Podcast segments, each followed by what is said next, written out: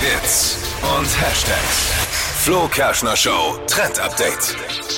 Wenn ihr heute auf die Google-Suche geht, dann wird euch G25L angezeigt, äh, denn das? äh, Google feiert heute seinen 25. Geburtstag. Oh. Vor 25 Jahren, äh, Anfang September, wurde Google registriert als Webseite und seitdem ist es ja nicht mehr wegzudenken von uns. Und wenn ihr jetzt da draufklickt, quasi auf dieses Google-Symbol, könnt ihr euch auch die ganzen Logos anschauen, die es so im Laufe der Jahre von Google gab. War ganz interessant. Aber ich finde es krass, Aha. oder? 25 Jahre, ich kenne gar kein Leben ohne Google. Für mich ist es einfach schon immer da gewesen.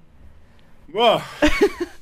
Ja, ich will jetzt, Tippi, äh, sag du lieber nichts dazu. Das lässt sich wieder so alt wirken. Ja, das stimmt. Ich weiß auch gar nicht, es stimmt wirklich. Was hat man da vorher gemacht? Ja.